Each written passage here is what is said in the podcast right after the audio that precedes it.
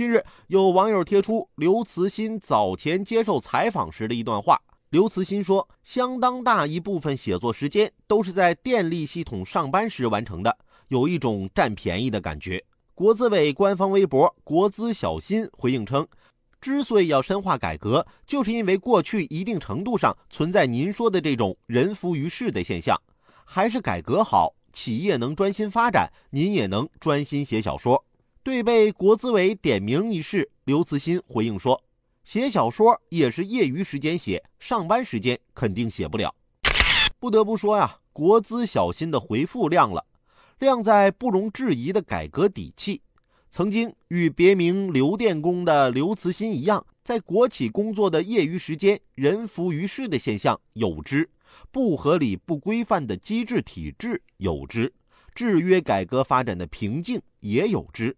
但改革开放四十年以来，正是建立在这种正式原型现状的基础上，中国的改革发展在风雨的考验中不断深入，在晋级阵痛中不断强大。用事实和成就告诉世界，中国的改革发展能在变中取胜。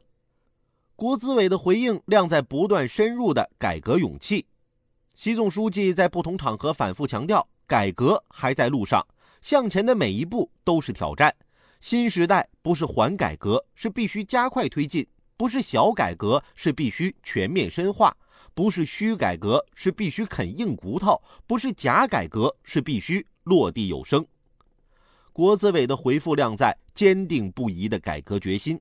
正如国资委所回复的那样，还是改革好，企业能专心搞发展，您也能专心写小说。改革就是要坚持问题导向，哪里有错就改哪里；就是要坚持成绩导向，朝着正确的方向去改；就是要坚持民生导向，办理民生痛点难点。不管国内外形势如何变化，在新时代中国特色社会主义的建设大潮中，改革只会也只能继续前进。我们都在努力奔跑。我们都是追梦人，时代在召唤我们一起投身改革发展的大潮，需要我们努力做好一个称职的时代青年。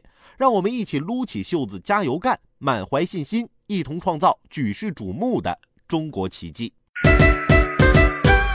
好了。今天的午后加点料，我们也先聊到这儿。有更多新鲜事儿和段子，如果想和我分享，欢迎添加关注我的新浪微博八八九海鹏，或者在蜻蜓 FM 上搜索关注评论来了，让我们一起为你的午后加点料。明天见。